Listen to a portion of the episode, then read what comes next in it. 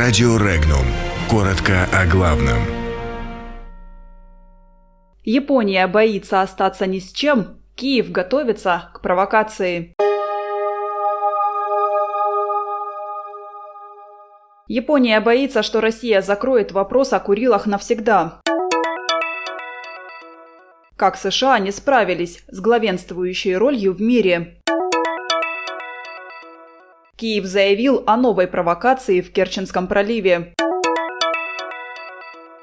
О неожиданной реакции жителей России на пенсионную реформу. В Москве подтоплены три станции метро.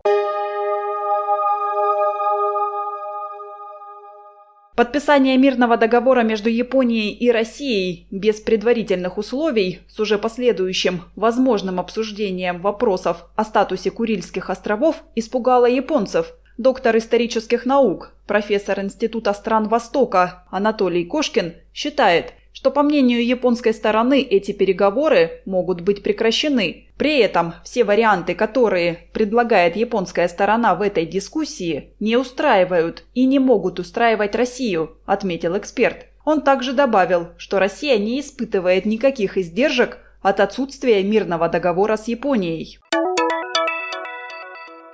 Соединенные Штаты не справились с ролью мирового судьи, заявила официальный представитель МИД России Мария Захарова. Она подчеркнула, что западные страны в свое время решили поставить США во главе, чтобы вести мир в определенном направлении. То, что Соединенные Штаты не справились с этой ролью, свидетельствует о фиаско этих планов. Захарова отметила, что США оказались не способны поддерживать безопасность и стабильность в мире.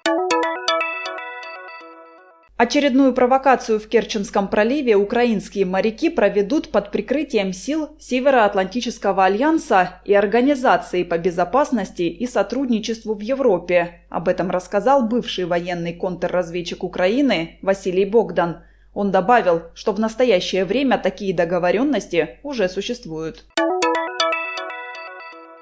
Реакция жителей России на пенсионную реформу стала неожиданной для правительства, сообщил первый вице-премьер и министр финансов России Антон Силуанов. Несмотря на это, в правительстве пришли к выводу, что повышение возраста выхода на пенсию стало неизбежным, поскольку пенсии необходимо повышать, а средств на это в бюджете не было.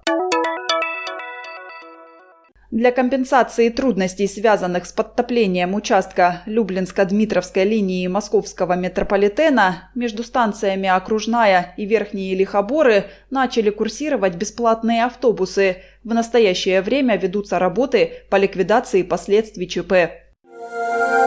Подробности читайте на сайте Regnum.ru.